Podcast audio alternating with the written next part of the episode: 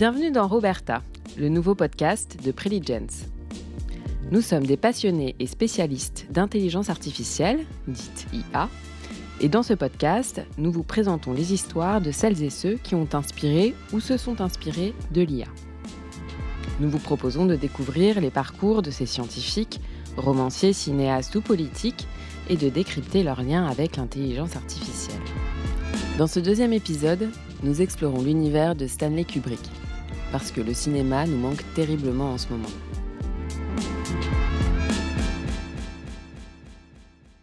Il est souvent dit que Stanley Kubrick est le cinéaste de tous les genres. Film d'horreur avec Shining, récit de guerre avec Full Metal Jacket ou Les Sentiers de la Gloire, drame historique avec Barry Lyndon, introspection dans la vie de couple, bien sûr Eyes Wide Shut, et la science-fiction avec 2001 l'Odyssée de l'espace.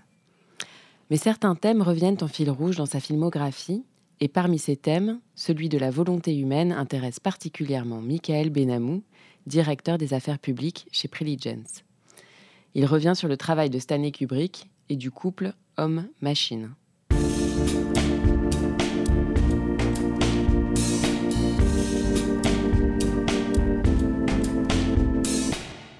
S'il est rare de sortir joyeux d'une histoire mise en scène par Kubrick, il est tout aussi fréquent d'en sortir grandi, enrichi, motivé même. Le cinéaste développe son talent dans le New York victorieux de l'après-1945, dont le souffle portera jusqu'à l'optimisme les années 60, conquête lunaire et Woodstock inclus. De cette séquence, notre auteur tirera jusqu'à la fin de sa vie le goût des dernières technologies, des derniers ordinateurs, des dernières caméras. On raconte même qu'il était fasciné par une innovation d'IBM lui permettant de taper un mot-clé pour retrouver ses idées parmi plusieurs milliers de notes.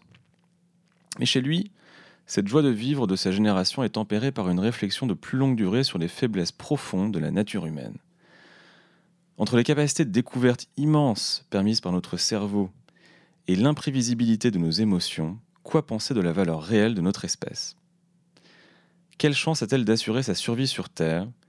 Et de se porter plus haut encore dans l'univers C'est tout l'objet de son intérêt pour la vie de Napoléon Bonaparte qu'il ne parviendra jamais à convertir en script. Napoléon, ce Français conquérant et intelligent qui va tout perdre par jalousie et par impétuosité selon lui.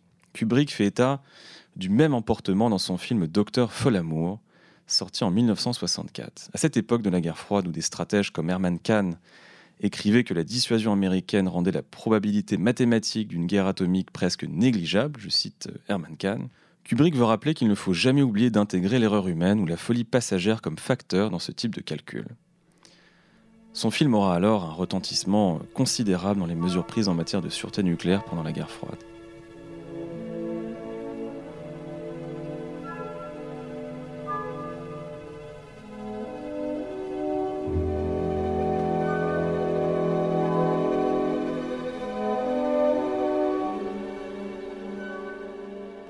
Dans 2001, l'Odyssée de l'espace, sorti en 1968, le cinéaste américain imagine une inversion des rôles. Il veut voir si les machines valent mieux que ces Homo sapiens décidément trop incontrôlables.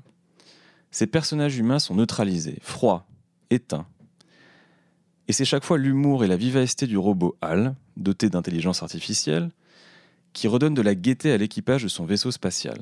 Sauf que HAL est seul maître à bord, seul pilote et qu'il est le seul à connaître l'objectif réel de la mission, atteindre la planète Jupiter pour y découvrir les premières traces de vie extraterrestre.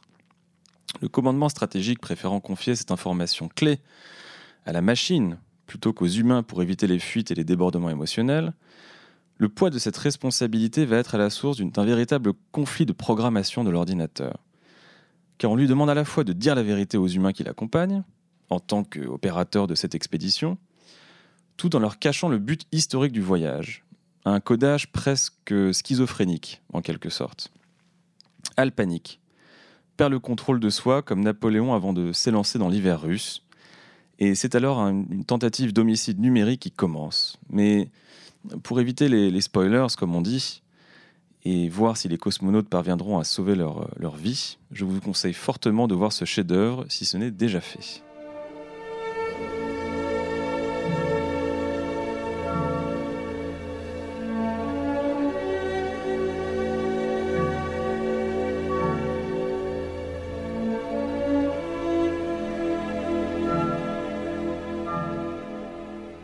Alors, pessimiste sur les nouvelles technologies, Kubrick? Pour comprendre son, son véritable état d'esprit, il me semble, une interview donnée à Playboy à la sortie du film permet d'aller plus loin. L'auteur estime, je le cite, que notre relation avec la machine deviendra toujours plus complexe à mesure que celle-ci deviendra plus intelligente. Au bout du compte, nous devrons partager notre planète avec des machines dont l'intelligence et les facultés dépasseront les nôtres. Mais nos rapports, s'ils sont bien gérés par l'homme, pourraient être extrêmement enrichissants pour la société. Selon lui toujours, l'humanité n'est pas condamnée à devenir, je le cite, une race de zombies déshumanisés branchés sur des simulateurs, pendant que des machines feraient notre travail et que nos corps et nos esprits s'atrophieraient. Plus pragmatique que pessimiste donc, son film rend en fait conscient du risque pour l'homme de renoncer à sa volonté en sombrant dans le confort digital. Et des décennies après ce film, pour tous ceux qui aujourd'hui développent des solutions basées sur l'intelligence artificielle et veulent en penser l'éthique, cet avertissement rappelle une précaution conceptuelle, préserver la place de l'homme dans le processus décisionnel et l'évaluation des technologies produites. En un mot, et pour reprendre l'intuition de Stanley Kubrick, l'espèce humaine n'est peut-être pas parfaite, Napoléon avait ses, ses défauts, paraît-il, mais c'est elle qui donne sens au monde par ses découvertes, c'est elle qui se rapproche des étoiles, et c'est à elle, aujourd'hui, de tenir ses responsabilités.